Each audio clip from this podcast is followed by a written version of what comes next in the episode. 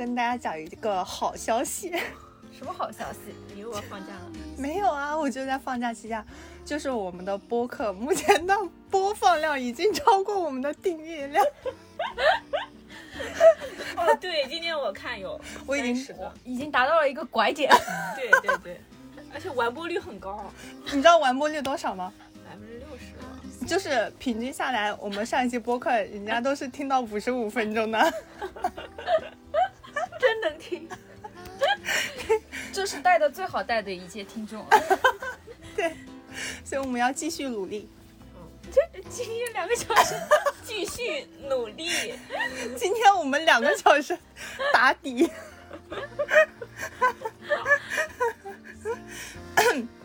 首先，我们来跟大家说一下，我们现在呢是五一的第三天，是吧？第四天，哦，第四天，时间过得好快。你想永远第三天是吧？我想永远在五一的第一天。哎，所以我们今天就先来讲一讲我们五一这几天在家都怎样吧。讲，我 你先，我就觉得大家都好卷啊！我上班都没那么早起，我以前上班都是九点二十九的、九点二十五的闹钟，然后最近 天天早上八点钟不到就起来了，然后然后晚上还要十一点钟就要熄灯睡觉。早饭培养培养健康的作息，早饭都不能吃，就就得先运动一个小时才能吃早饭。对对对，要不然会精神上受到会受到谴责，自我的谴来自两位的。就是就是逐渐在假期期间那个卷的氛围就越来越浓 厚。哦，对对对，我今天早上第一次七点五十就起床了，我本来想我六点多就醒了。你你为什么这么早？你真的是道呀为什么呀？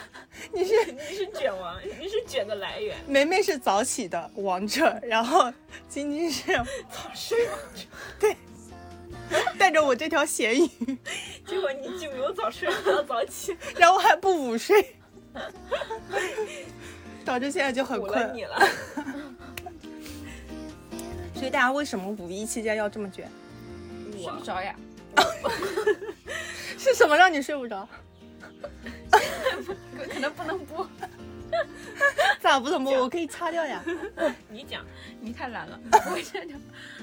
就是身体告诉我我该醒了，就是自然醒。对，就生物钟。啊，那以前不都赖床的吗？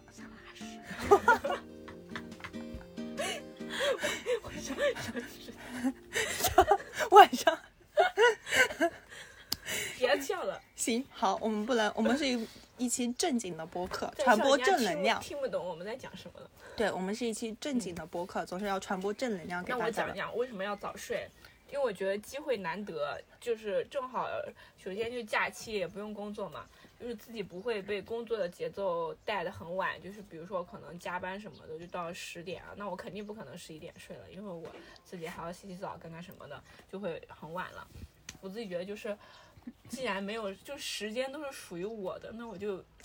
其实我一直就还挺想早睡的，体验一下早睡，然后正好有机会，然后就就就还我觉得还挺好的，就实践了，就是就是早上大概真的就八点左右能自然醒，然后就不是很就是那种睡饱了的感觉。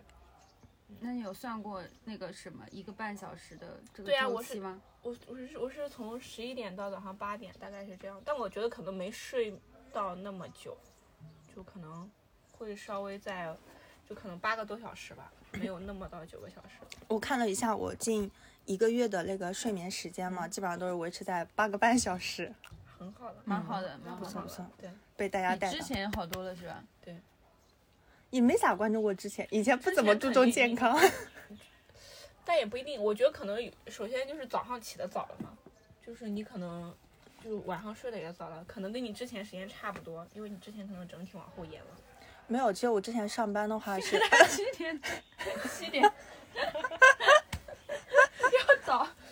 要倒好几班地铁，三班地铁。对呀，通勤时间三小时的人，每天早上也是七点那四十起来的你肯。定肯定应该是睡睡得很比之前好很多，就时时间上来说，嗯，对，会稍微好一点嘛。虽然没有什么改变，但我决定坚持，坚持到什么？坚持到它有效果再说对，。坚持到有效果再说。我跟我觉得肯定有的。嗯嗯，还有什么值得讲的？五一期间，五一期间才这几天，还有一天就结束了，结束了，主要是其实我还有五天。哦对，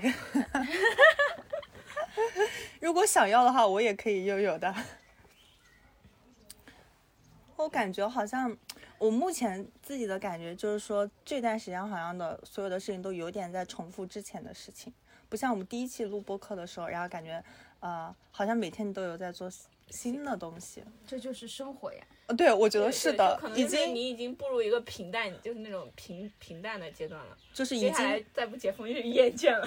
对啊，就是已经满月了，然后你还没出去。嗯，但我觉得这几天就是，虽然没有跟我放假前什么想的规划，我一天要干干什么什么什么，但我自己觉得过的是挺挺充实的，就是没有觉得很烦躁或者自己就是觉得什么也没干，就一天下来很就是比较焦虑，就是但又没有很累，就还挺好的。嗯，我倒是每天给自己列了一个 to do list。我就是我我放假前是想立来着的，嗯但是就也没立。然后这两天反正就每天看看书，晒晒太阳，玩玩手机，就也挺好的，就没有什么压力。嗯，我感觉我当时练那个 to do list 是因为觉得，嗯，怎么讲就不会让你做在这一天的时候就会容易松弛，或者说有的时候你可能会因为我记性不好嘛，嗯懂了，懂了。就是要让你自己记得这个事儿，不能忘记了。而且我有拖延症，嗯，对对对，所以所以我就觉得就是你把它列下来之后。哦，你可能不一定是百分之百完成，但是如果你完成了一个百分之八十，就已经还挺不错的了。是，嗯，像我就狂练了百分之三百的东西，然后就挑着做，就还挺好的，就基本上规划的都完完完成掉了。嗯，然后还有稍微好玩一点的事情就是，昨天我跟张晶偷偷溜下去了。哦，下去喂猫了，结果为了什么？你带吃的了吗？你就喂我。带了呀，我带了火腿肠，还有熬的肉，带了火腿肠，那 我一会儿去吃一个。你去吃吧。你去吃吧。然后小区的猫都都都很怕我们，就也没怎么，就他们也不怎么吃。就我以为他们会过得很可怜，然后没想到他们还是跟疫情之之前差不多一样的不睬我们。优雅。不会为火腿肠折腰，嗯，对，甚至不会为火腿肠甚至都不伸腰。瞄我一眼。就很傲娇，你知道吗？一如既往的傲娇。嗯哎，我们是不是可以下去打羽毛球？不可以。你这个想法有点太狂猖狂了。我昨天志愿者猫了呀是不是我们最最后偷偷摸摸的对志愿者看到了，还是让我们说你们赶紧回去吧，疫情还是挺哦，楼 楼下不是有广播，就是那个喇叭在喊吗？快家回家，快回家！就现在出门的话，其实很担心的。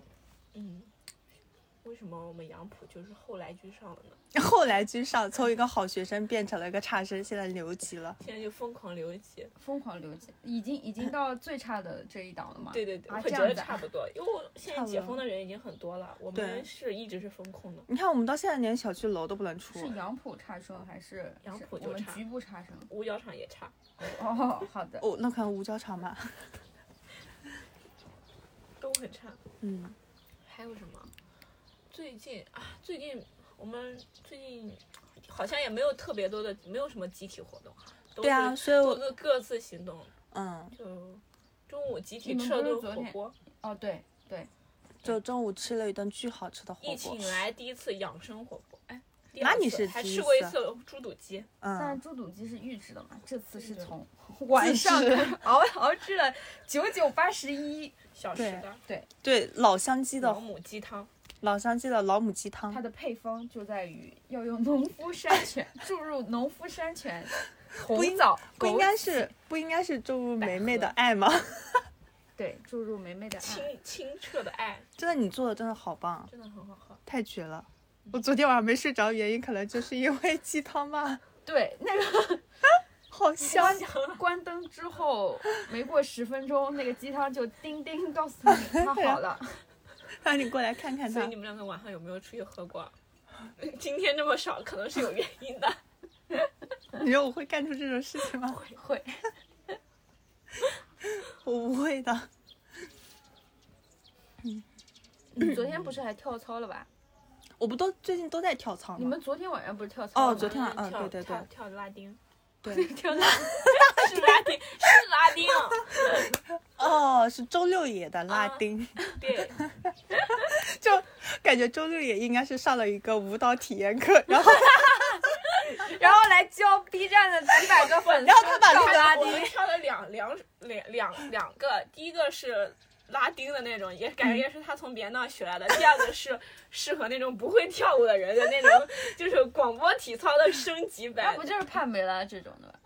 嗯但他没有帕梅拉那么累就是很基础的一些，扩胸运动，嗯，这是操呀！他只是把那个背景音乐换成了啊健身的。他只是把背景音乐换成了好听的歌。哦，对嗯，嗯嗯，哎，今天晚上你可以带我们俩练，练什么？练刘畊宏啊？我不要。我不太喜欢刘畊宏，虽然？我你是你是物极必反是吧？大家都推你，你就不喜欢了？不是啊，是你们俩不都是对他的反馈不是很好，然后导致我到现在也没咋练他吗？你都没试过，你怎么知道好不好？就太相信你们两个的，他都没练过，我也没练过，我只是觉得他不好。那那我就是过于相信你我也是，们两个。我也是听一个朋友说，他觉得刘畊宏跟我的感受是一样的，觉得最开始台湾男生，然后说话特别搞笑，然后他跟他老婆配合的很默契，觉得很有氛，就是很有氛围感嘛。但是后面又觉得这个动作重复啊，比较无聊、啊这种，对，基本上是这样的感觉。我搞不懂人家怎么可以念那么久的。我主要觉得他动作那个太快了，很容易做的做到受伤，啊，就是用力不对。嗯，还有什么？没有什么了。没有什么，这这三这几天大家都是单独行动。我们都两周还三周没录播客了，就讲了这么多一堆无聊的事情。哦，显得我们这期好没有东西 呀、燥。那我们最近都在干嘛呢？最近在练瑜伽，我每天早上都练瑜伽，我还花了一百九十九块 报了个瑜伽。我刚刚就没好意思说说你早睡，其实是因为你花了一百九是吧？一百九十九。哦，还还少了九块钱，不好意思他告诉你要早点睡觉他告诉我要早点睡。其实我一直都知道，就是要早点睡。其实就是那个，尤其是你要减肥的话，就是嗯，早睡是能够帮助你，就是那个身体的代谢好像是怎么样提上来，反正就是会比你晚睡效果好很多。嗯，嗯，然后我就花了钱报了瑜伽营，虽然也没怎么听，但我坚持练瑜伽的心更强了。是的，他直接作用于你的行动了。对，而且我觉得张晶应该是我们几个当中就把瑜伽冥想这个东西做的最全的一个人。玄学大师。他从从书本，然后到实践，然后那天昨天已经非常主动的说，我要冥想一会儿。昨天你知道，昨天我要冥想一会儿，然后刚前十分钟我还是那种盘腿坐，然后然后就是在瑜伽垫上，然后听他冥想，然后我坐到十分钟，我我觉得腰好酸啊，然后就躺躺在那冥想，然后就睡过去了。那你就来聊聊你对冥想的 insight 吧。没有是冥冥想 inside 哈，冥想我自己冥想的话，其实就是它会让你的心很平静，就是没有什么目的，就可能有的时候，我觉得冥想就是我大概不是大概有一年嘛，但也没有坚持练，就可能真的是偶尔一个月搞一次的这种，就我觉得它最大的变化可能是你能感觉到你身体情绪的变化，你更敏锐一点吧。就有时候你自己很烦躁，或者说你自己就是碰见某个事就是很紧张、焦虑的时候，你当时有可能太沉浸在里面了，你感觉不到，就是你整个人就是那个我很紧张或者我很焦虑的这种情绪。但我觉得我也不知道是就是练冥想，然后可能更有就是更敏感，还是说练了之后注意到这个事情，我就会越来越多注意到啊自己在碰见某些事情的时候，就是你整个人都可能很焦虑、很紧张，然后心是抓着的那种感觉。然后可能这个时候就会用一些方法，比如说深呼吸啊，转移一下注意力啊，是这种方法去调节一下吧。这是目前的一点点小改变，嗯别的也没有什么，嗯，特别大的变化，但是就还挺舒服的。其实我练它就是因为不是它有什么效果，而是练它这个过程就很舒服。就可能像你跳舞一样，你一跳舞也不是为了获得什么，你只是因为跳的这个过程就就很开心了，这就够了，我觉得。嗯嗯就是我不是也参加了一个墨守的啊，那冥想营嘛，嘛，十四天的嗯，包括其他的体系，我也就是系统的听了一下，我感觉就是，呃，冥想是让你关注呼吸，以及跟你交互的所有的物体，不管是你身体，包括去看你身体紧，扫描身体紧张的部分，嗯还是食物，还是环境，就是有一种让自己慢下来、放松下来、抽离、抽离出去，然后去感受当下的这种状态。对其实他就是我，就自己感觉可能就是他更希望那种方式，就是通过你关注呼吸。其实你当你去关注你的呼吸的时候，你的脑子可能不会想太多的事情，因为你你的思想有一个聚焦的点。它其实就是通过这种方式让你去。专注在当下，你就培养这种感觉，然后就是就是相当于这样的一个习惯吧，然后来帮助你在其他的事情上也能更就是提升专注力，就相对来说比较科学的，就是提升专注力。就你做一个事情，你对它的专注力能够更持久，大概是这样的一个这样的一个模式吧，我自己理解。嗯，但是还要继续学习。我感觉对我来讲，冥想最好的好像就是催眠，你好懂我呀但。其实其实冥想就是催眠那种，其嗯实是有点像助眠类的嘛。但真正的冥想，其实它是不太建议你就是躺着，是你要挺直。对，它是建议你是保持觉知的，就不是丧失意识的。你昨天怎么又丧失意识？我昨天就是太困了，这就是因为他需要持续的冥想，他没有达到还在学量变习中对。对对。但是我最近学了一个，就是前前两天听那个瑜伽老师的，就是开营嘛，然后他就讲，他说瑜伽其实很重要的一点在于不执着。就是，所以我躺在那，那就是，就是你不能因为说啊他是坐着的，所以我一定要坐着，怎么怎么样，就是 不执着。你看大师跟我帮我每每次都会给自己的找个台阶下行。为找到充分的理由，这是蛮自洽的嘛，都是呀，就是他就他就会讲瑜伽很重要的一个点就是不执着，就是就是你做这个动作，就是你就做到你能做到的范围就可以了，不不要觉得说别人做到那样，或者老师拉到这个程度，我只拉到这儿，你就一定要去强迫自己去拉。他说你只要到达自己就是可以的姿态就可以了。他就说，然后我就觉得好像瑜伽就是其实跟冥想其实是有很多共同的地方的嘛。嗯。然后就不执着这个点还挺好的。嗯，因为我觉得很多知识啊或者是什么，他们都是有共通的，嗯，是吧？啊，而且很多时候嗯。就是，呃，很多人都会告诉我们，就是你做什么东西要坚持啊，然后就是一定要就是立的 flag 要完成啊，就这种，嗯。其实会无形中就只是因为这个想法，反而会对你的行动造成阻碍，就是逆反压反心理力更大。对，那你是不是也写了？你们俩都一起看了那本书是吗？逆反心理更适用于我们在疫情下的那种购买欲。对的，对。好啦，那我们就开始分享书吧。好，因为我们虽我们之所以没有讲出一些很多很好玩的东西，都是大家都沉迷于读书，对，最近我们的主旋律就是读书、学习，还有运动，还有卷，就是主要就。抓紧时间运动，运动完之后抓紧时间看书。看完书之后，抓紧时间写读后感，以在这个分享会上卷卷对方。你们觉得这是我自己，我想到我最近看到那个、这一本书嘛，然后他就说读就是说出你看完这本书之后的一些什么读后感啊，或者什么的，其实最好的这样做的最好的一个作用就是能够让你更好的理解这本书。嗯，是，对对对，因为其其实就跟讲题一样，就是嗯你自己会的题，你讲给别人听，其实会更加深理解。对的，所以我们就直接进入我们的读书分享会吧。好，谁开始？你呀、咋又是我？你不是做了做了一个小时笔记了吗？我没，我没有做一个小时笔记。五十九分钟，没有没有没有，那行，那就我继续先讲吧。其实我是，呃，我是这段时间是看了两本书，一本书是一本是讲历史的，因为我最近就非常沉迷于历史嘛，你们也知道。你主要是沉迷于听。他最近沉迷于中国近近代经济史，也不止近代吧，我就还蛮喜欢看历史的，然后然后喜欢听，然后也喜欢看这些，然后只是这本书其实，呃，我先把名字讲一下吧，是《史记》人物四十五讲，它其实讲的是那个司马迁写的《史记》嘛，然后把《史记》里面的那些整个一个大的故事里面挑了五十个人物，然后拿出来讲，是讲四十五个吗？它是四十五讲，它是有一讲，它是按讲来算的，但是呢，它这一讲里面可能有两个人物或几个人物。内容还挺详实的。这可是认真做了笔记的。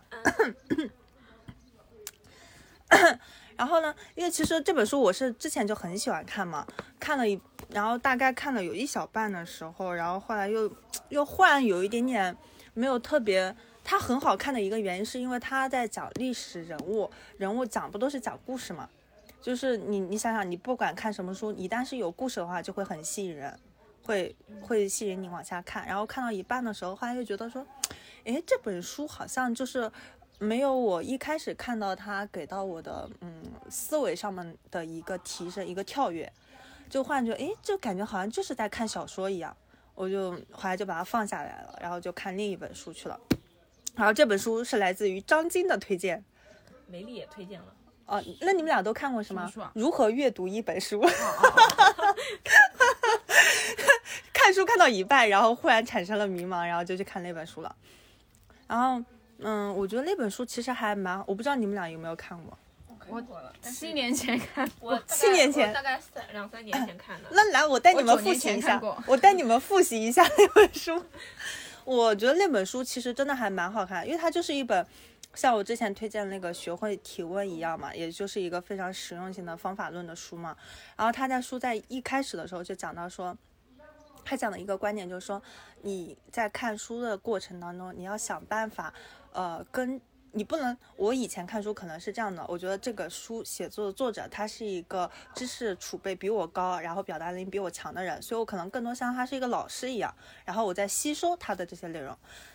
然后他这句，他这里面可能讲的就是说，你在看书的时候，你要带着你自己的思考、想象，还有理解，还有你的感受，然后来看这本书。你说的不就是我吗？真的是。你待会好好分享续，你待会好好分享一下你那你的感受，就是你多带一些，呃，你自己的一些思考，然后来看这本书的时候，其实最后你看完这本书，也相当于是你在跟这本书的作者或者这本书你在互动，你们俩在交流，对。然后我觉得这就是一个让我，嗯，可能稍微提升了我对看书这个事情的一个看法吧。嗯，然后这个是你的一个思想上面，你你看书的这个目的，让你有一个提升之后呢，它其实就非常方法论嘛，就讲到说，就你看书有四个层次，有基础层次，还有一个什么检阅层次，然后分析层次，然后到最后的一个叫理解层次吧。可能我描述的不是很准确，就每个层次是不一样的。第一个层次可能只要你认识字，你能够看懂字，它表达什么意思。那就相当于你完成了这个目标，然后这个目标呢是相当于是属于我们从小学，呃，大概初中已经从差不多认识汉字之后就已经具备这个技能了，但是好像是属于这种，我们在初中的时候具备这个技能之后，好像也并没有再往上再提升一个技能，就是下一个技能就是说我们简阅阅读，或者是再到最下面的再在下面的分析阅读，就一直是停留在这样一个步骤当中。然后，嗯，我觉得他讲的还挺对的。然后就讲到接下来的就是一个分析阅读，这个是我自己，呃，在他没讲这本书之前，我就稍微有有会这样做的。就你拿到这本书之前，就不管你是从什么样的一个渠道或者信息，然后知道这本书，然后决定想要看它的时候，你其实一开始最最开始做的就是先看一下它的书名，然后看看它的前面的一个呃作者的一个最前面的一个介绍。还有它的一个引言，还有它的一个目录，你你不就是按顺序看吗？啊啥？不就是按顺序看吗？那也不是啊，呃，就是你把他那些能够最能够快速呃表达出他这本书的一些中心思想，还有他这本书想讲的什么内容，这些东西先大概看一遍，就是呀，想到了我那本有六个引言的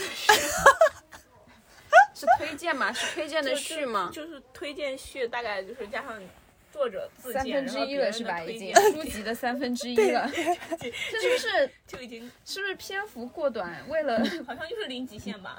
又是篇幅过短，为了那个多挣点钱，定价定贵一点。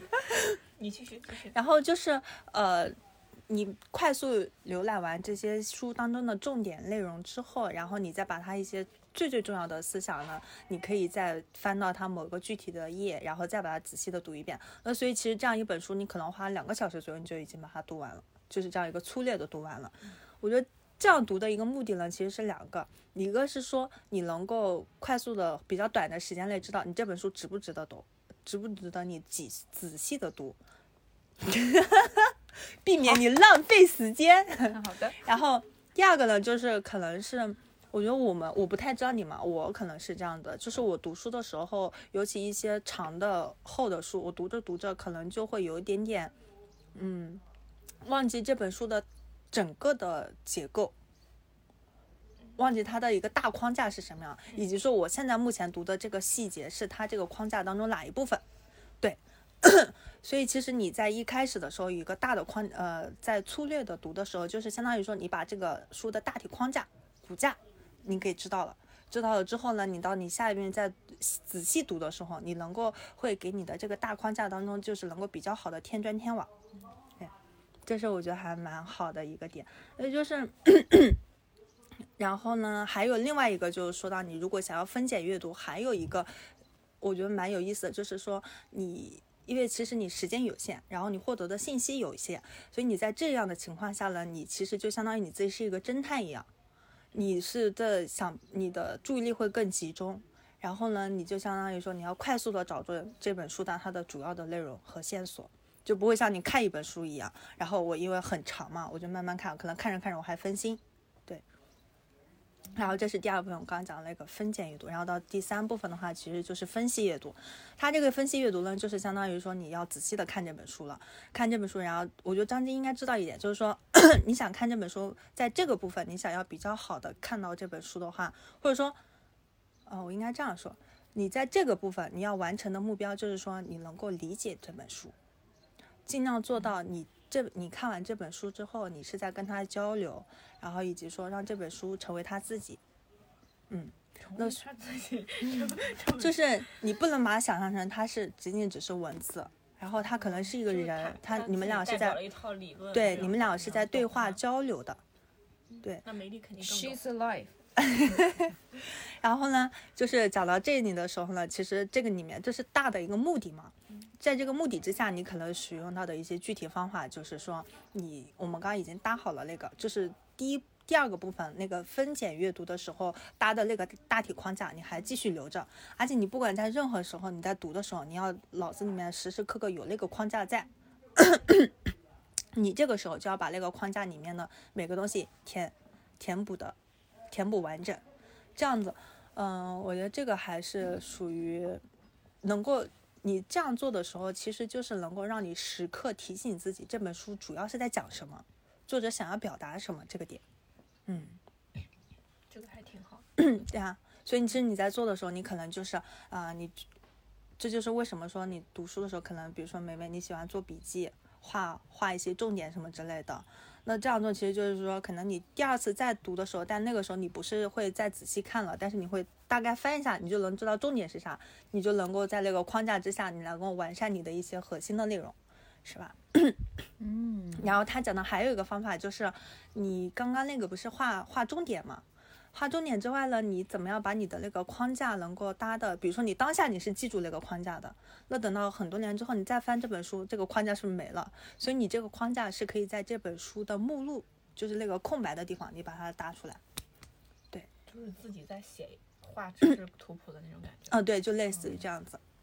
然后还有到第四个层次的话，就是说是你要呃这本书就是我要看它的学术名叫什么，就是到第四个层次就是主题阅读。主题阅读的话呢，其实可能不仅仅局限于一本书，而是你读了很多本书，然后也可能是不同类型的，比如说有的是，嗯、比如我这个是历史类的，然后你们的可能有的看的是冥想，就是个人成长类的，有的人可能看的是经济学类的。那等到你看了不同种类的书，然后你会发现很多不同种类的书，但是他们都会 有的一些表达的思想或主题，他们是共通的。那这样的一个目的就是说，你如何把这些书当中他们共通的内容、想要表达的核心思想列出来，然后以及说他们在没有列出来的之外，还有一些想要表达的东西，你能不能够自己再挖搜出来？啊，我觉得这个层次就 目前来讲还比较比较难，我觉得还是要很多的阅读以及体验才能做到。对对对，所以目前来讲，就是他当时给我感，给我感觉一个很好的点，就是说你要带着思考，带着你自己的感受，来跟这来读这本书，你要尝试跟他对话，比如说提问作者为什么在这里讲这样的一句话，他为什么要举这个例子？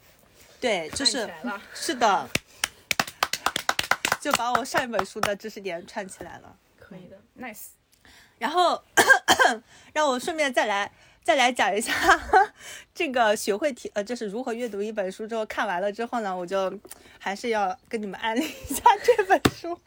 你自己看完了吗？他已我经看第二遍了，这是我看第二遍，嗯，OK，就它真的很好看，就是它是我刚刚不是跟你讲了，它大概是讲的就是说讲那些四十五十多个人物嘛，历史人物嘛，而且就是我觉得它好看的点是在于说它是在讲每个人物他的一些生当，比如说他在讲 大家都知道的一些人，什么苏武啊、李陵啊，还有一些什么嗯。暂时也没有想起来的一些人物吧，那他们的一些什么，他当下的一些生活习惯，然后他的经历，还有他的信仰，然后通过这些事情，然后描述，然后再讲他这个人的他的一些嗯个人的个人对个人的内心世界，他自己的一些个人行为，还有他的内心世界吧，然后。就是他会把他的一些一个人剖析的很不能就是比较深刻吧，往深刻挖，嗯，然后通过讲这些东西呢，其实就是另外一个，他通过讲这些故事，然后再来跟你讲一个事情，就是说这样一个主题，就是说人是什么样子的，人应该成为人应该过怎么样的生活。因为我觉得就是看历史书的一个很有意思的点，就是它是 它是在很早之前确确实实发生过的事情，它不是像我们虚构的小说那样，所以它就是 从从这个点上来讲，我觉得就是它带给你的启发是真实的，而且历史毕竟都是相似的嘛。那过去人的一些呃生活或者他们的一些思想，那其实在现代生活也是一样的。那你通过看一些过去人的一些他们的一些经历的话，你是能够呃反馈到你目前当下生活的一些迷茫，还有以及说你在想象你自己未来生活的一些呃计划的时候，你会有一些取舍吧。读史使人明智。以史为鉴。我现在像个小老，我觉得我现在像个老头一样，来喝喝口茶吧，来喝口茶吧，每天早上先泡一壶龙茶龙茶，龙茶，浓茶，茶，然后然后就开始听听什么？什么什么？施展。勉强迁于洛阳，勉强什么洛阳？洛阳哪里勉强？春秋春秋的时候，勉强迁到洛阳去了。古都。哎呦，我觉得就是把很多个史历史故事什么这样，就是就是不同的几个同一个时间来听的话，就是会串到一起，然后你对一些你自己之前没有注意到的一些细一些小点，然后你这个时候再看的时候，你就会很关注它。嗯，这就是可能我刚刚跟你讲到那个主题阅读里面讲的，你把那些书都串到一起你可以起。看那个《大明王朝一五六六》，挺好看的。嗯，可以，我可以把它我。当时是看完明朝那些事儿之后，突然就对明朝很感兴趣，嗯，我也是然后就。疯狂读了几本明朝有关的历史书。嗯，我明朝那些是还剩一点。看了三年，那我比你，那我比你好，我争取今年把它看完，那我就一年半。我已经看完了，我我大学的时候就看完了，嗯，但是好像也看了两三而且你知道我，你知道我是什么时候看它的时候，就是嗯。看的最多吗？地铁上，对，我就是你知道我为什么大呃，我好像就是有一年就是疯狂坐地铁吧，就是对可能实习什么的，每天通勤，对然后那一年我读的书就特别多，对我也是，就每天三小时，我都用来看的。我也是，从我们从松江出来要四个小时，所以我每天我读书，我每天留了三小时给自己看书。是 你不是在通勤，你是在阅读，你在对进步。是的，好，我分享完了。好，我来分享，我要分享的是《原则》。嗯，《原则》这本书大家都听过啦，嗯，嗯，没听过啊？孤陋寡闻了。你可以抛一些他的 title 出来，或者你要讲一下这本书主要讲什么？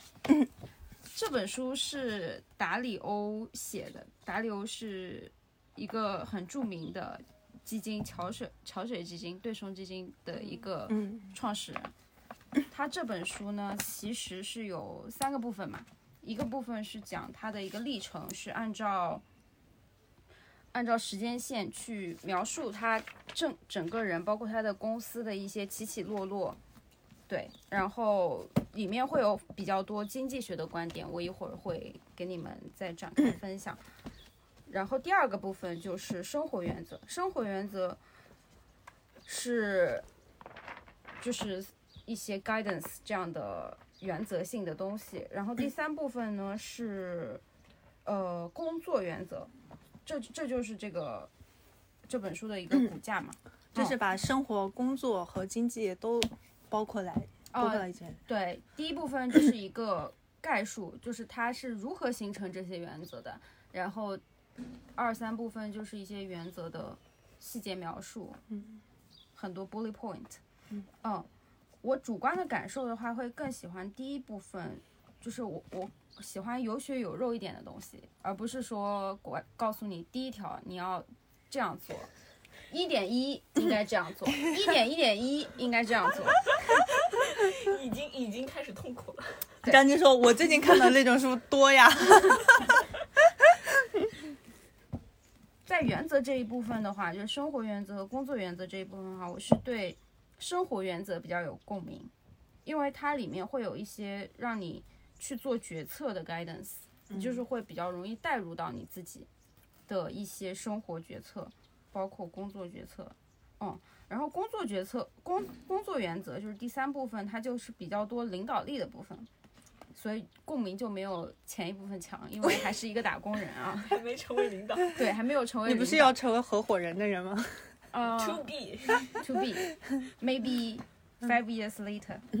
然后我觉得每个人就是读这个这本书有共鸣的点就会不一样，这这就可能是你刚刚说的跟这本书对话。嗯，你这个跟我学管理学最开始的一个感受还比较相似，就是我看到了这一条，然后我就想到了我自己的一件什么事情，然后我就对这一条很很有认同感。嗯，对我在跟他对话。嗯，他说了什么话？你讲出来。这个我会一会儿展开讲，先把这个主体的先说一下。嗯，他这本书呢，你大家可能会对他有一个观念，就是说他在教你做人，教你怎么做生活，怎么工作。他其实没有很多新的理念，比如说，就是说。哎，你拖延一下是极好的，这种这种非常新、非常没有人说过的话，张晶反驳他。对，不执着，哦呦，可以。对，最高境界。所以它其实是一些你已经知道的一些既有的观点。我我认为它更像是一个 reminder，一个提醒器，或者说是一个 checklist 你。你去看你自己在做做决策，或者说你在生活中、你在工作中是不是足够的理性？对，嗯。有一个人，就是我在看豆瓣的书评，有一个人说里面的内容是比较有价值，但是它不够新。原则它很好，但是它就是有一些，就是框全是框架，案例比较少，很难就是去习得这些原则。就是建议说可以结合这位作者达利欧的一个 TED 的视频或者他的一些采访，去更深入的了解他这个人写这个书的一个心路历程，嗯，所以我觉得可以把第二部分和第三部分当做一个 reference checklist 去看，所以有很多人跟我交流这本书的时候说他会每年读一次这本书，所以这本书其实也是一个常读常新的，跟你自己的状态会，嗯就是你当时的状态是怎么样，你就会关注里面的某一个细小的一个点。嗯，我我来说一下这本书的一个总体的核心思想。它的一个关，第一个它的关键词就是创意择优。创意择优的意思就是，呃，你要让最好的观点胜出。就比如说我们现在四零四要做一个大的决策，嗯就是要让最科学的，不管是人还是观点胜出。对，首先你要找到谁是最科学的，然后比如说张晶这个嗯，就是这个家务方面比较科学，就是让他来想点子是吗？那就那就失败。那就让让他让他的一个 idea 就是这样子去主导整个决策，或者说我们三个人都提一个观点出来，我感觉应该是三个人都提对观点的我们三三个人都提一个观点出来，然后现在台下有十个观众，嗯然后就对我们三个人的观点进行一个投票，但是这个投票不是说我给你票，给你票，给你票。比如说我十个人里面有四个人投了张晶，三个人投了我，三个人投了你，是吧？但是张晶因为他家务方面比较擅长，他可以加系数，就是他可以加权。哦不，嗯我我怎么给自己加权？就是他的四票可能可以乘一个系数二，所以他的票数就是八票。为什么他可以乘呢？那而且这规则要怎么定？而且我想说，是你刚刚定的这个，就是选出你这个这件事情的目的是说要选出最好的 idea。那那可能说以这个为这个我来讲的话，其实是哪个 idea 最好应该胜出，而不是说我因为他以前或者说一贯以来对，这个方面比较擅长，所以他要再乘一个二呀。我觉得这个这个观点是对的，但是难的是他要通过什么样的方法，就他有什么样的一个路径可以确保最好的观点胜出。对，是，然后呢，它这里会有一些小的、小的工具，不管是什么问题日志啊，包括说一些卡片记录啊，包括痛苦按钮啊、分析解决器，就是根据你历史的，比如说一个一个一个的 issue，然后总结出来。对，刚刚为什么说张晶最会做家务？因为出现了三个 家务 issue，只有他把它好好很好的解决了，这就是历史赋予他的一个加权。嗯刚刚说的创意择优是其中一点嘛，然后以有意义的工作、有意义的人际关系作为目标，以极度求真和极度透明为途径。这个可能现在听起来有点空，你们可以继续去阅读，但是这这其实是比较 common sense 的，嗯，对吧？对，就是说出来都是对的，大家都是嗯嗯，对对对。好好好，对。然后他第二个点的话是提到了工作和生活的落脚点是在五个步骤：第一个目标，第二个找到问题，第三个诊断问题，第四个规划方案，第五个践行方案。其实我们都知道，学过管理学的人都知道，没学过也知道。但没学过是其实没学过你也知道，对吧？这五步应该怎么去做，其实就是一个拆解的过程。但是我们其在日常生活中，可能就关注在一个小的点，你你没有在一个大的框架下，对你你现在在做，比如说我做这个工作，你没有看到，比如说你现在在做的工作需要你有什么能力，然后你根据这个体系去填充你自己的什么能力，而你只是专注在自己手上的事情，我觉得是要让自己更清醒的去工作和生活吧。然后第三个点是，人和公司都是一个机器，通过机器目标转化为成果。我不是机器，你当然不是机器，现在只是一个比喻啊。然后机器就是这这一头是目标，一头是成果，然后中间是一个转化器，可以是机器。然后这个机器往下拆解的话，就是有两部分，一个是人，然后一个是文化。如果公司就是文化，如果你自己的生活就是你如何设计生活，就是文化或者是设计构成的。它的一个核心观点是在于，人是灵动的、灵活的，但是你的你可以让文化和设计去推动，就是你建立一套逻辑，你建立一套原则，然后让它自己 run 起来，而不是你，而不是你自己一直在专注在这件事情上，就跟管理管理差不多。就其实是你有一个自己的 team，然后你去管理这个 team，让这个 team run 起来，让这个机器 run 起来。对，所以做一个良好的设计者比做工作者更重要。嗯，第三个我就来讲一下我比较有共鸣的点，就是你刚刚说比较细节的一点的点，嗯不不那么空洞，赋予它嗯血肉的点啊。第一个就是。他谈到了一个投资的理念，就是如果有十五到二十个良好的且互不相关的回报流，就能大大降低我的风险，同时不减少我的预期收益。这也是他这个对冲基金营收非常好的一个核心所在。就是它强调的是我，呃，风险对冲，然后鸡蛋不装在同一个篮子里，大家都知道，对。但是它强调的是强不相关性，就是如果你都是在比如说什么银行行业，这个相关性很强。那不就还是一个鸡蛋吗？对一个篮子吗？是的，所以他是他是提到了这一个观点，我觉得还是蛮不错的。第二个是不要因为某个目标无法实现就否决它，你认为可以实现的只是根据眼前认识做的判断。当你开始追求目标，与其他人开始沟通，你没设想的道路就会呈现。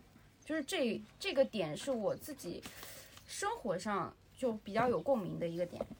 你当你这件事情没做摆在那里的时候，你觉得我没办法做到，但是你真的开始想第一步、第二步要怎么做，然后你就会慢慢、慢慢越来越清晰，越来越清晰。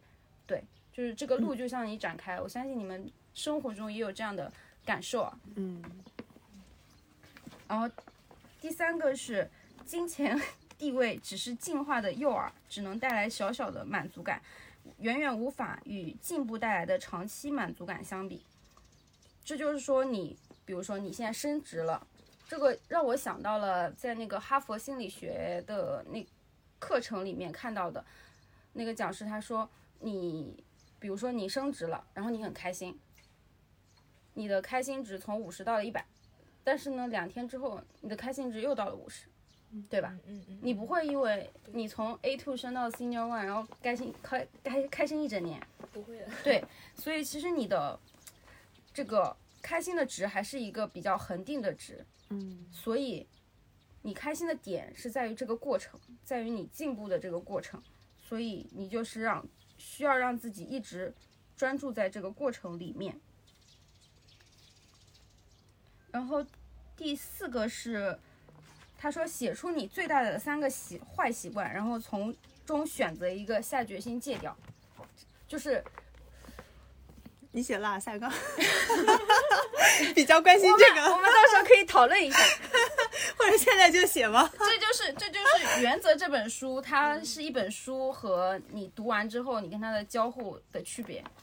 如果你真的把它写下来了，然后一点点去改了，那就是 difference 的开始。嗯，好，你们逐一说一下自己最想改的一个缺点。可是我们才刚刚知道这件事情，你让我们想有点，我我理解这种这个事情，我应该要让我想个至少我当时一秒钟就想出来了。。先先说一下，我今年自己可能就是，我觉得就是不能说缺点吧，我觉得我自己的一个方向就是勇敢。哦，你 all in 了，我发现你的变化了。勇敢，对，就是可能更勇敢勇敢的，就是缺点可能就是勇敢的反义词吧。但我更勇敢大概懂想不到那个具体的反义词是什么。嗯我觉得我其实你讲这件事情的讲这个，不是，他刚这么讲的他刚刚讲的时候，我第一反应是让自己执行力更强吧，因为我觉得我还蛮拖延的。啊，对。对，那那那我就是一个很有的就是一些不紧急的事拖延是。因为你没有原则，你读一读就不拖延了。把自己的人生放在框架里。他刚刚讲框架，我觉得还蛮正确的。就比如说看书也是要一直时刻有那个大框架，其实人生应该也是的。嗯，嗯，我是觉得我需要更稳定，不管是我在对情绪上的稳定，还是我做事情的稳定。因为我是一个很勇敢，然后很 proactive，很很很往前冲的人，但是 life is a marathon，嗯就是你不可能现在冲一冲，然后原地走一走，或者或往后退两步，然后再冲一冲。其实就是这本书嘛，原则，你需要一直在这个路上，只要你不停下来，你就是在进步。你一直在冲，然后再停或者是退，就不是特别好。我需要一个 稳定、稳定向上的这样的一个趋势。嗯。嗯我觉得就是我突然就想到之前看到一句话，就是说人们总是会高估自己三年后的变化，然后低估自己十年的变化。其实就有点像这种，对，就是太过于就是就是在在乎或者说看重吧，就是短期内的一些东西，对，就是反而会忽略一些长期的事情。嗯，然后还有两个小点啊，就是除了刚刚说的，第四个就是他有分享到，随着时间的推移，我关心的人和事物范围不断扩大。年轻时只有我自己，成为父亲之后，我关心自己和家人；变得更成熟后，我关心自己所在的社群。现在我关心这个社群之外的人和整个社会。我其实大家就是如果问你，你希望你的墓碑上写什么？大家其实都会有一项是希望对，不管是世界还是对身边人，希望有一个传递或者是影响的，对吧？嗯。但但是我们，哦，你没有，但是我们现在其实是停留在一个说，就是我需要这样说，让我自己变得很酷。你其实想的还是你自己，就是我嗯我怎么我怎么达到一个什么东西？对我觉得这个可能需要一点时间去思考，或者说去看我们后面真实的想法是不是真的能一步一步一步逐渐就是拓展到整个社会、整个世界。我希望自己越来越宽广。然后最后一个点是。最后一个点是这个，他说有很拥有最基本的东西，比如一张床、一张舒适的床、良好的人际关系、美食、美好的性生活等，是最重要的。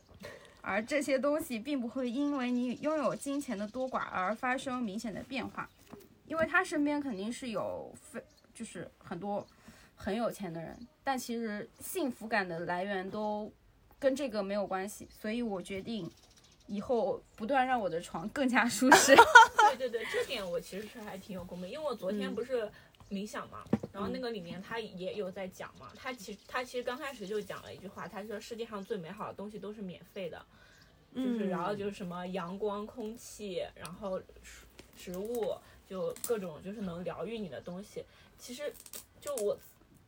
确实，因为我自己今年也读了很多就心理相关，其实他们都不会提到很多，呃，就是可能因为我那种可能是偏心灵的，他不会那么学术的。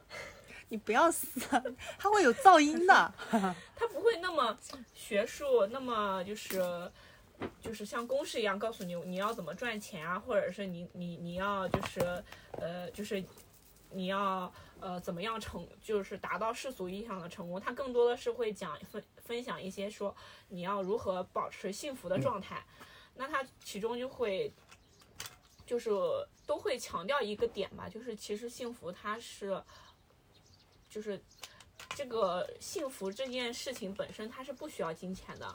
就就像刚刚美美说的，可能只要有床、有亲人家人的陪伴。然后有一个良好，什么？什么？和一个良好的关系，其实就你能大你在大部分时间都都会觉得很就是被爱包围，就是其实已经是一个很幸福的状态了。如果你过于追求金钱的话，你就是你把立为就是比如说你立个目标，什么我要赚够多少钱我才开心，我才能干什么干什么干什么，反而这样的目标会让你就是会夺走你的幸福。幸福感吧，我觉得，嗯，好，开始张晶的分享。我的分享，我的分享，我今天分享了一本非常不心灵成长的书，哎，叫什么名字？《影响力哎》。呦，张晶换口味了书。是适合搞钱的时候读的，嗯，你刚刚还说不要搞钱，现在就又来看搞钱的书了。不是不是不要搞钱，而是他只是会说钱不是你幸福感的来源，我们待会回放一下。是吗？但是就是他只是会强调说钱跟你的幸福其实关系不是很大。但是很多的书里面还讲了，当你足够幸福的时候，钱自己就会来的。那不是学霸猫吗？对呀、行，好，你现在来说吧，如何搞到？如何搞钱，大家都集思广益一下。待会儿可以想一个，嗯，待会儿听完我分享之后，可以想一个自己遇到过的，就是影响力的，就是怎么讲呢？营销的那种手段吧，尤其是你先坐近，你先坐近一点，会收不到你声音的。尤其是麦麦，你自己就是做这个的，希望你以后在工作里能够运用这些原则。是我刚还没懂，是运用这个原则是怎样？是搞钱还是什么？呃，这个这本书呢，它主要是我觉得，如果他在大学里面，其实我觉得这本书很适合大学里边专门开一门课才去学它的。如果我觉得他在大学里面可以开门课的话，应该是属于市场营销类的。啊我觉得他属那我要好于行。为心理学。哦，也可以在那种哦社会行为那种心理学，就这种。哦其实他就是呃，这本书的作者呢，他应该是一个呃，他是一个著名的社会心理学家，然后也是一个什么全球知名说服力研究权威。这本书的主要内容，它就是会呃，他会他选了六个非常普适性的影响力原则吧。通过就是我们日常生活中接触到的很多，包括广告，包括一些商家的营销手段，其实大部分都是来源于这六条原则，就它相当于六个理论，然后商家可能会取其中的一到两个理论结合实际，然后去做出所谓的广告啊，所谓的营销手段这样子。然后我先大概讲一下，它这本书整体的架构就是说，呃。把这六个理论，每个理论都单独开了一章，然后它每个理论呢，它是会先给我们讲，嗯，先给我们讲这个理论的一些就是基本内容，就是这个理论它是什么，然后呃，以及它怎么用，就是它在它在我们的社会中是如何使用的，然后他会再讲一下。呃，就是我们要如何拒绝这个理论，就是你如何拒绝嗯营销，就是大概是这个意思。然后我可以具体的，呃，我觉得他拒绝营销，那我岂不是要失业了？你要你要你知道他如何拒绝营销，你就看如何拒绝他拒绝营销。我觉得他的第三部分那个拒绝写的比较无力，嗯对对对，他主要是描述还是会更好一点还是主要比较写一些然后他就大家讲是怎么被了六个影响的，原则是吧？我可以先嗯大概讲一下。他第一个原则就是互惠，然后第二个是承诺和一致，第三个社会认同，第四个是喜好，第五个是权威，第六个是稀缺。然后大概是这六个原则，我可以先分别都就某个原则大概来讲一下它的基本内容吧。然后我们可以待会儿三个可以大家都挑一个自己喜欢的，或者说自己比较有共共鸣的一个点，讲一讲你自己遇到的这类的事情吧。嗯，然后第一个互惠呢，它其实呃最重要的点一个。它最重要的一个点就是说，互惠的原则，一般人在使用它的时候都是先给予再索取。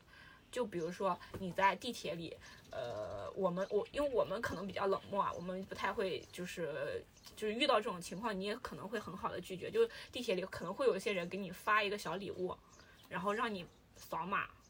或者搞一些什么，我就是地铁站很多什么什么，呃，他们会说，啊，我来要不要面膜啊，什么什么，然后你拿了面膜，可能就让你填什么问卷啊，就让你去店里啊，这种感觉。然后这个其实就是他们是一个互惠原则的应用，它的基本原理就是，人们总是对就是。就是你帮了我，我我心里可能就有一些亏欠，或者说有一种我要帮你的呃这种想法吧，就是冲动欲望。这不是中国人最讲究的人情债吗？对对对对对对对，这在中国就很对对对，你讲你已经理解了，你人情是大师了，人情大过它这个天呐互惠原则大概的。就是就是这种感觉，就是他是利用人情上的一些亏欠，就是我要赚你钱，对吧？但是我可以先用一些小东西先给你，然后你拿了这个东西，你就拿人的手短，吃人的嘴软，就这种感觉。然后你拿了之后呢，然后他再给你顺势卖一些东西，或者让你做一些事情，你就会很难拒绝。你可能哪怕心里很不愿意，你还是会去做这件事情。这基本上就是互惠原则一个典型运典型应用吧。然后，呃，第二个原则就是承诺和一致。我要不要讲如何拒绝呢？我感觉如果都讲了，时间会比较长。嗯我可以先讲一下我其实内容吧。哦，我其实是对你刚刚讲到这么多的时候，我有一个疑问，就是它这个书名不是叫影响力嘛？然后他讲了六个原则，然后其实这个六个原则，我觉得听名字大概就能够理解是什么样的一个意思嘛。嗯，只是不知道跟这个名这个书名影响力的关系其。实其实影响力就就是它其实就是相当于你对别人的影响嘛，就是很多的一些，就是你自己个人，就是其实我觉得有点像是情商提升那种感觉。哦操控人心，有点就是有点啊就是操控别人心。张晶你好吓人 我通过我通过就是我通过这种，好怕怕比如说我想让你帮我 干个什么事情，我 啊你要怎么样的？先想要干什么先先给个我要早，上给你做个早饭，说曼曼吃早饭了，然后然后就说啊说你去干嘛厕所厕所可以洗一下吗厕所可以刷一下了哈。这不是张晶常用的伎俩吗？对，其实这本书的东西就是你嗯基本上每个点你都会有共鸣，因为它很很日常、很生活，嗯你基本上都能找到对应的点。无非就是说，他会把它更理论化一点，了他会从实际行动中抽出一个理论来，你就会更就是有框架的去了解它吧。懂。那你可以说一个你最近运用的。我先把几个都讲完。行，你刚刚不是说还还在说全部讲完太多了吗？不是，我是说，我如果把如何拒绝什么都讲了，就太多了。我可以先大概都介绍一下这几个内容吧。然后第二个，它就是承诺和一致。其实这个就是呃，有一句，它这边有一句很很很好话，他就说言行一致是大家的趋。言行一致是大家的趋向，就是你说了什么，你通常就会去，就你很难违背自己的承诺吧。就是比如说我，你你给我一个什么承诺，那你很难就是说，就是说拒绝拒绝我，对所以就要想方设法让别人给你承诺什么，对对。最后的时候人家不履行就可以道德上谴责人家。以及还有一个，我觉得可以去写书了。对，以及他还有一个就是我觉得还挺挺好玩的一个点，就是它还有一个观念，就是说一旦做出艰难的决定，人们就很乐意相信自己的决定是对的。那你这话说的对呀、好想想到我们云南那个时候的计划，对，就是你对决定做完之后你就觉得所以你冲吧你觉得自己对的时候，不一定是因为你做的对，而是因为这个决定很艰难。已经做下来了。嗯，对。然后，然后第三个的话，第三个就是社会认同。社会认同这个点，就是说，呃，其实就是很我们很日常的一个点，就是我们在做事情的时候，通常会参考别人怎么做，这就是内卷的来源吧，对不对？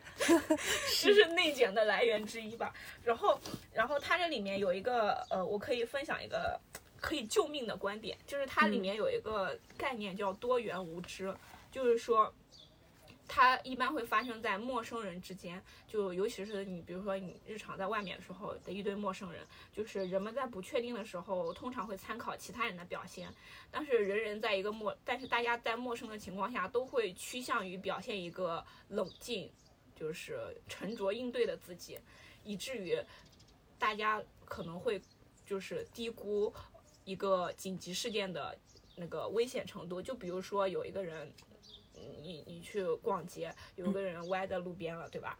然后你，然后这条这条路上很多人，大家人来人往，然后那个人就是倒在那儿了，但是也没有人去问他，或者说去关心他。然后你可能你是很想关心他了，因为你正常看到一个人倒在地上都会觉得有点害怕呀，就担心他有什么问题。但是因为这条路上来来往往全是人，然后也没有一个人去看他，你这时候可能就会，就是你你不确定这是什么情况，你可能就想要参考别人的想法。但是每个人都不确定这是什么情况，每个人都在看别人的想法，就导致，就是这个人他可能倒过去他是心脏病发了或者怎么样的，但他也没，因为他可能也没没没办法说话了，就导致所有人都不知道他是心脏病发了，但是所有人都在看，哦，就是你你看到旁边那个人就就就很正常的瞄了他一眼就走过去了，你可能也就跟着瞄他一眼走过去了，对不对？嗯这就是一个多元无知的现象。就是每个人都在参考别人怎么做，但所有人都不知道该怎么做，以至于大家都很冷静的走了过去，然后这个人可能就死掉了。这也是就是它里面也分享了很多经典的案例，就是为什么有的人在街上被捅了什么的，然后那么多人观看却没有一个人报警，因为人越多，大家就觉得哦好好像他报了，大家都互相看看都没什么事儿，然后这然后可能那个人就死掉了，然后这个这个点。就是也是这本书说是最有价值的一个点，就在于如果你自己遇到了这种情况，你要如何救命，就是救你自己的命。说那个穿蓝外套的祖万丽，就我快点来救然后！这个这个这个这个原理就是这个无知产生的原因是在于它的不确定性太大了，因为所有人都不知道发生了什么以及自己该如何做，所以他们才会参考别人，对吧？如果你自己是当事人的话，就是你自己是倒在地上的那个人，你可以通过减少这种不确定性来提高自己的获救获救就是概率。比如说你倒在地上，你就直接指着旁边这个。穿蓝衣服的人说，啊就是说你我现在心脏很不舒服，你麻烦你或者说你帮我打一下幺二零，就指着指定某一个人说这句这句话，然后他就知道他要如何帮你了，然后就整个这个局就被破开了。对，嗯今天我就说，来，慢慢帮我把这个椅子搬过来。对对对，就是就对这成功用厉害啊！你是不是偷偷看过这本书啊？我不是看完了吗？我好吓人，只有我一个人没看过。你们俩是不是要操控我我们要？manipulate you。害对，怕。然后对，然后这个点就还挺好的。其实你这样就，其实你也可以理解，就很多时候人们不伸出援手，就是你自己倒在地上，你看着旁边人走来走去，然后你就心里埋怨，或者为什么他们不救我啊？其实他们不是不救你，他们可能只是不知道要怎么救你，以及他们不知道需要救你这件事情。所以你如果遇到这种情况，就是指定某个人，然后明确说出自己的诉求，减少不确定性。对，大概是这样的一个点。然后呃，下面是什么？我看看啊，社会认同。第四个就是喜好。喜好这个点其实就很简单嘛，影响力、喜好就是我们总是喜欢，就倾向于喜欢跟自己一样的，以及长得好看的，以及这种为什么都看向了我？因为你好看，你可真会接话。还能有什么原因？真是的。嗯就是就是体现在就我们很喜欢外表好看的人，以及我们很喜欢就是恭维我们的人，可能不会说那么的刻意啊，就刻很刻意的话，可能每个人都不喜欢嘛。但是就是比如说你今天上班遇到谁，你可能就啊，我真喜欢你的项链，这么这么一说，他可能就、就是四零四切菜王，你疯的？当时我就想说，你是不是在运用这个原则？我靠，就是就是就是恭维这个种感觉没有用然后第三个就是喜好，就是合作。还有一个点就是很这其中第三个点我很我很有共鸣，就是合作和接触不一样。就是第三个点就是合作和接触，就是我们很喜欢。呃，当然工作上的合作除外，就是我们很喜欢生活中跟我们有一些呃合作的人，就是克服困难啊，包括就是我们一起拖地啊，一起一起做菜啊就这种这种愉快的合作，它其实是能够呃，就是就是怎么讲，增加你对他的影响力，就就是可能从双方的关系角度来说，就是建立一个更良好的关系吧。就这个这个点其实是很。就是很很很可以很很轻松就可以理解的，但是它其中有一个我自己觉得比较，嗯，我比较有共鸣的点在于，就是关联这个点，就是喜好中它有一个点是关联，它它就是说人们总是倾向于把自己跟一些好的事情关联起来，然后避免自己跟坏的事情关联起来。就比如说，呃，嗯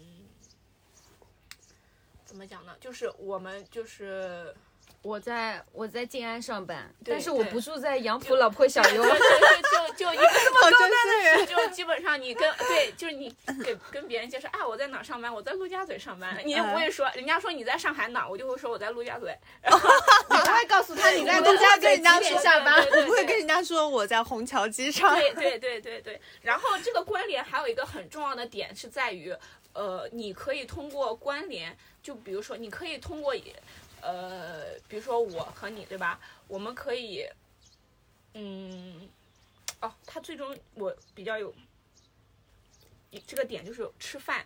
就吃饭这件事情，就吃饭这件事情本身，它是一个比较愉悦，就是你自己吃饭的时候，你会就是身心情很好，对吧？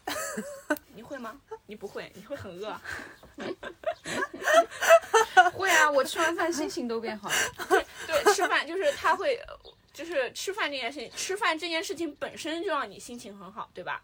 然后你会因为你吃饭的时候心情很好这件事情，而去就是加深你跟跟你共同吃饭的人。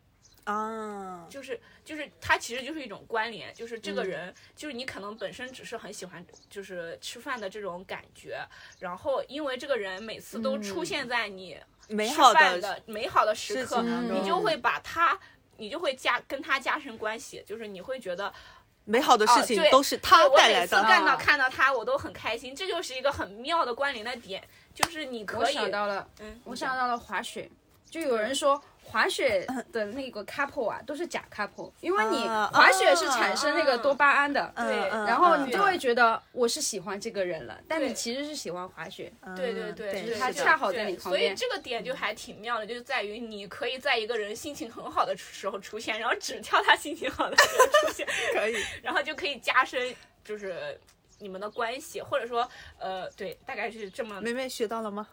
那你那你说你准备挑什么场景？吃饭啊，吃饭啊，然后我就想到了，我为什么高中的时候跟我一起吃饭的同学关系那么好？你知道我高中的时候，因为我们是寄宿的嘛，我每天都去那个呃，就是每天我们都是去食堂吃嘛，然后大家都基本上有固定的饭友，然后基本上你的饭友就是你最好的朋友，嗯，是对就是其实。吃饭这件事情，可你可能是觉得，因为我们关系好，所以我们才一起吃饭，对吧？对但可能正是因为你们一起吃饭，你们才变成了关系好的人。啊，这个可能是相辅相成的，对对对对，因为你们能一起出去吃饭，可能就说明你们某些地方就比较契合了。对对对。嗯，然后第四个点就在于，嗯，第四个是什么？权威。权威的话，呃，权威这个也很很好理解嘛，就大概就是我们总是倾向于。就是去相信啊，就是那种、比如说专家的意见对我们的影响力是更大的，对吧？然后，呃，对，然后我这权威这点呢，我可能重点我自己可能比较关注的是如何拒绝，而不是去，因为我也没有什么权威，所以你现在就是要拒绝权威对。我就是要拒绝权威。然后它里面讲的，疑权威。对对对，其实跟你的学会提问有点像。嗯，对对就是对。他是说你要认清本质，就是这个权威的他本身这个人他是不是有权威的这个资格，就是他是不是真的是一个专家，以及他在这件事情上是不是权威，是不是嗯专家。对然后他这里面就举了一个很很有趣的例子，就是光是着装这一件事情就会就会让很多人。就是他这里面书里面有个说法，就是那种按一下就播放，就是按你脑子里的叮，就嗯光是他穿的很正式，你就会觉得他做的一些事情，就是比那种穿的不正式的人做的事情更值得效仿，更值得模仿。它里面有一个实验，就是说一个西装革履的人，然后去闯红灯，就是就是过斑马线的时候，在红灯还没停的时候就闯斑马线嘛，然后以及以及一个就是普通着装的人闯斑马线，看身后有多少个人会跟着他走。就是穿西装的人跟着他走，明显就多了起来。就告诉我就是们穿西装的时候不要闯红就灯。就是作为一个你作为一个有批判性思维的人来说，别在那别别提实验了，好不好？行他表示反 然后然后其实这个点，对，就还挺，就就是这个点就是会会很提醒我们的，就是他是不是就是他是不是权威一些。然后我就想到了一个广告，你知道那个慕斯吗？慕斯床垫，那不知道 慕斯床垫，就是那个戴着眼镜的我只看到盼那个今天看到那个广告，什么什么什么面包当然是达利园，然后我觉得这个广告广告语就深入人心，不是他就是是慕斯，哎，你们都你不知道慕斯的床垫的那个广告吗？不知道不知道，啊，那个送你就送老白金，啊，类似于那种啊慕斯的床垫，就是一个 戴着眼镜的一个看起来很像专家的一个人的照片，就是什么选床垫，我只推荐慕斯，哦哦这种穆斯利安那是莫斯利安 对对，就就是那种，啊啊，我懂了懂了，嗯嗯，就他会然后然后 所以那个椰树椰汁上面是这样的，对这样我从小喝到大，对对对，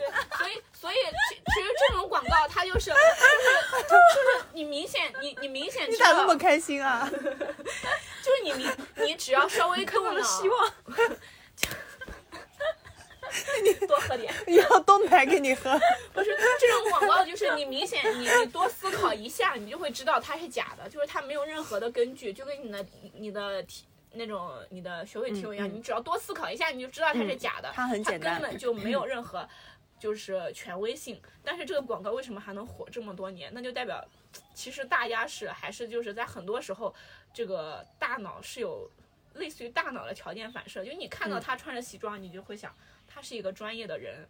你看到他戴着眼镜，然后什么头发斑白，然后看起来很像个教授，你就会觉得他是个教授。嗯，就是这种很多时候的这种条件反射会误导我们，所以我觉得拒绝的重点就在于多想一点，可能就就会好了。祖曼丽讲皮肤知识的时候就要穿白大褂，对，然后然后给所以我们还有你知道吗平台平台专业的时候，你就穿一些很唬人的衣服。是的，面试的时候都要穿的足够专业啊，对啊，你要在形象上让人第一眼看就觉得你这个人，可嗯嗯，够专业。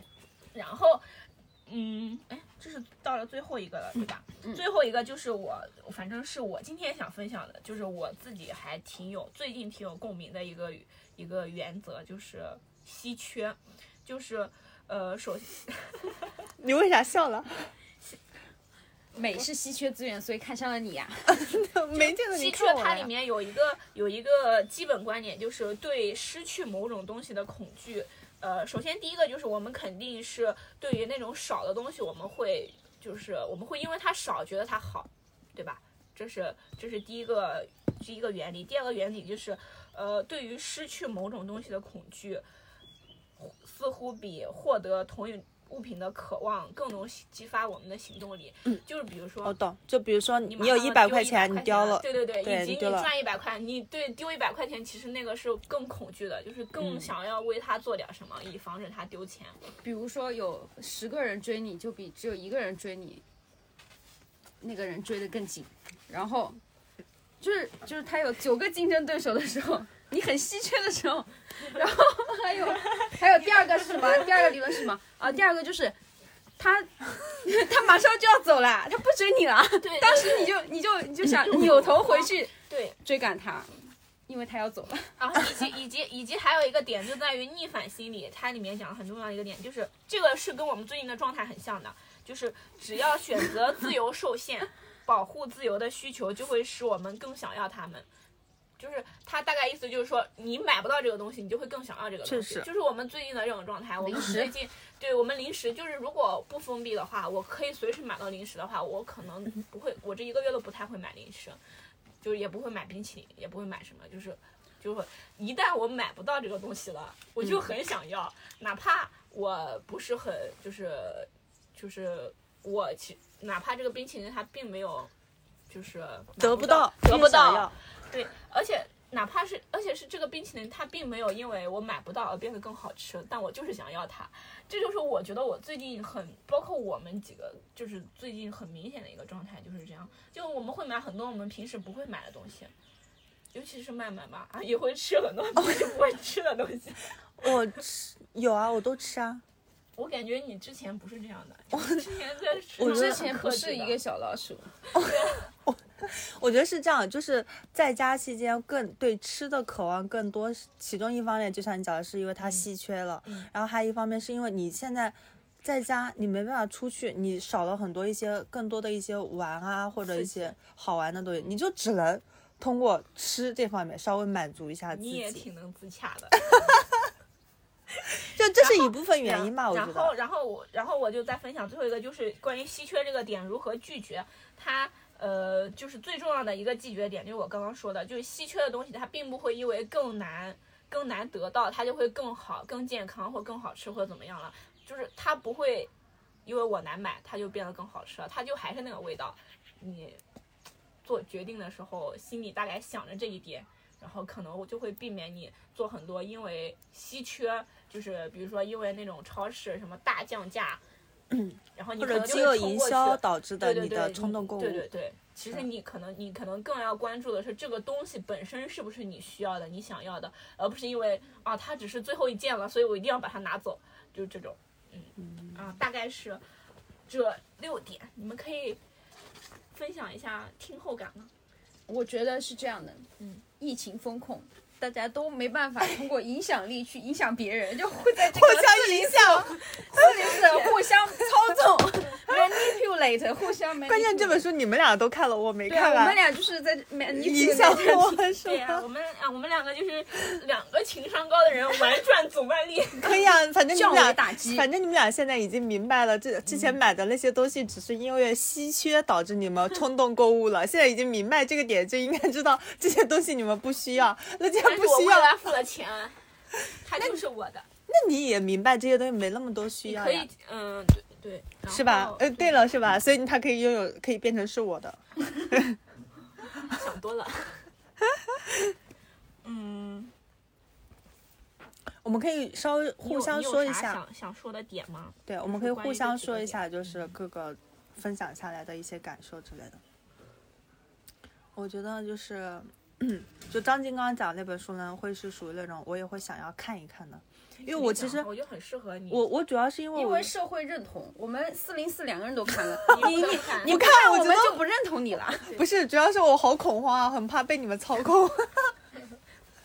我觉得他这本书更多就是一个，就是除了拒绝之外，更多的是一个良性的运用吧。就他可能不是说那么利益的，说我一定要怎么，他其实是一个建立良好关系的一个很落地的操作。我觉得是这样的。嗯，就就工具本身没有什么对错嘛，主要看你怎么用它嘛。对对对，它其实就是会可以让你在就是更更放更就是更简单的，或者说更呃有效的建立一个与别人的良好的关系吧。以及嗯如果你想要做生意的话。也可以更高效的搞个广告啊，什么那种很多营销手段出来，其实是挺好的。我我还蛮喜欢，就刚刚讲的第一个那个互惠，啊，对互惠，因为我你刚刚一开始讲互惠的时候，我心想说这个就任何的一个模式，嗯然后合作模式基本上不都是互惠嘛？然后就就比如说我给公司呃，就不管说是我给公司打工，或者是说是什么跟公司供应商合作之类的，大家都是互惠的嘛。我给钱，你出力，然后怎么样怎么样。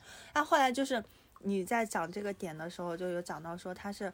我可能前提就是说，大家没有建立在这个交易的基础上，我前提先给了你一点好处，让你尝到了这个好处，然后在这个，然后再受我们中国传统影响，人情债这个事情，然后再让你帮我为我做一些事情，这种操控人心的感觉。对这个东西就是看你怎么用了，它有好的应用，也有不好的应用。然后你提到互惠，我想到一个少漏了一个点，就是互惠里面它有一个很好用的妙招，在于就有一个拒绝后撤术。它的观点，它的方法就是说，你可以先提出一个大的要求，啊，然后他不同意，不同意了之后，你再就提个小的提一个小的要求，然后这个其实也是互惠的一种，你知道，就是它在于嗯你先提了一个大的要求，对吧？然后你拒绝了，然后我我就妥协了，我妥协了之后，就是这就是我的一我给你的好处，就是我放弃了大的要求，我给了一个小的要求，就是我妥协了。那我妥协之后，基于这个互惠原理，你也是要给我一点妥协的，就大家双方各退一步的感觉，我先退一步，然后那你就不得不再往后退一步，大概就是这种，就是在一些谈判里面会比较好用的一些一个技巧。嗯，一开始先把价往上抬。嗯，对，哦，你这样讲，我想到近最近刷到一个，就是说嗯 这个方法比较适合张晶。就是五二零不是快到吗？如何让男朋友给你买到你想要的礼物？比如说你的目标是一个两千块钱的，你的目标是什么？我没 没什么目标，我假设。假设你的目标是一个两千块钱的面霜，你如何让男朋友心甘情愿的帮你买它呢？你在前期的时候，一开始，比如说现在这个时候，你要一个爱马仕的包，那你一开始先先我男朋友，会听的，那你想要什么 我我没没想过这个啊？你。想要那个什么包？橙色的是吗？奶黄包。有小包，没有没有，就你一开始先把他预期就是先讲高一点，就类似于说，呃，我想要出去玩一趟，然后呃，类似于说我想我们去三亚玩一趟，然后一直不断的跟他洗脑这件事情，说去去去去，然后到中间的时候说，哎呀，想想去一趟出去旅旅游一趟又浪费钱，然后又浪费时间，然后又要做攻略什么的，太麻烦了，那就算了吧，你就给我买一买一瓶这样的一个两千块钱的面霜吧，然后他就会觉得，但我但我觉得这个这个，就是如果我用这种，就是你的这种要求对我来说过于功利了，就是就在我的心里，它就是一个坏的应用，我不太会这样用。就我觉得它更适合于工作上的谈判吧，因为我很有感触的一个点是我前段时间就是在跟客户搞来搞去，就是、嗯。就是客户说啊这个东西我们要这样这样这样，我不愿意你那样那样那样，就是其实我觉得客户用这个用的很好，他就刚开始提了很大的要求，他就说你们这个文件我不会签字的，他就这样说的。哦，就一开始让你觉得好难办啊，，天哪，他不签字，那我这天个塌了怎么办呀？然后后面他就给我磨啊磨啊，说你这个要给我改改，那个数字给我降降，就这种就是这种，嗯通过这种就是他一开始说不签字，后来他说这个改改那个，我就松了一口气，说嗯，可以，马上给你改。然后改的可勤快了是吧？对然后我就觉得这个很，其实，在工作中很好用，嗯当然也不是说让你很就是，但是如果用在就是就是不那么功利的地方的话，就是我自己是不太就是想要用的。那你以后别把它用在我身上就行。你让用你身上可以啊，你那有什么好用在你身上？每次都是两百块。对啊，然后然后这个点还有一个就是，然后这个这个这个互惠式让步还有一个很反常识的点在于，这个你用了这个策略之后，双方都会对交易结果很满意，就是满意度会提升，比起一开始就同意，就尤其是在买卖的时候，就是比就是他其实就就是砍价嘛，嗯。一个衣服，你你砍价，别人出一百，你出八十，你就砍砍砍，就砍到五十块或者八十块拿下，你就会觉得很爽，就是那种，尤其是要跟他拉锯，拉很多的回合，你就觉得自己赚大了，有没有那种感觉？就是砍价的时候，但如果你跟他砍价，你就说他他说一百，你说八十，他说好，然 后你你可能心里就就应没那么喜欢的。对，应该说十块了，就这种感觉，就是后其实对，其实营销里面，我觉得这个点很很嗯。应用很多，尤其那种跟你来回砍价的老板娘，嗯，大概就是这样。然后你们两个还有什么点吗？我自己大概就是想到这么多。梅梅还有什么关于读这本书的时候有想到自己或者说就是日常见到的一些比较有意思的能跟它关联起来的现象吗？我觉得你讲的很全面了。无了吗？无了吗？这么快？嗯，好吧，那我这边应该也没啥。我们这次真，我们这次看来是要到两两个小时我我，没我已经讲完了。真是福利大放送啊！这是，然后呢？要不然我们再来想想，我觉得我们来现在来简单的构思一下，我们最后的一天假期，我们要怎么样大家一起做一些事情？嗯，你是想要跟喜好关联，当然要做一个好的东西，这样才能增强我们的关系。要做一件能让我们身心愉悦的事。要不然的话，下一期我们再录播客，差不多也就是这么点东西了。嗯，其实这个想法是在我在五一的时候一开始就想到了，后来的时候又就又搁浅了。把杰森的美味厨房再做一 遍。这就是痛苦的事情，千万不要再做了。这个是下策，行不行？下下策。这个只会增加你们俩不或者好的我 chemistry 或者我带你们一起看电影嘛，嗯，看电影这个太太太普通了是吧？对不够 special。那你想个 special 的，咱们下去摘橘子。我爬树。你们爬过树吗？我没有，我爬过，但是没成功过。你们可你们俩可都厉害，你爬成功过吗？那肯定是的。他看起来我看起来像什么？爬看起来成功过？像是爬成功过的那种。很会爬。运动健将吗？我爬过，我想起来了，我不是在那个叫什么共青哦，对，还拍照了是吧？有证据。有有 supporting 的。嗯，有什么可以干的事情呢？嗯嗯，想想，没有什么灵感，清理的不够彻底，没什么灵感。嗯，这种感觉好像就是，哎，隔离的太久了，嗯，就是没有什么新鲜的事情。嗯，适合我想想，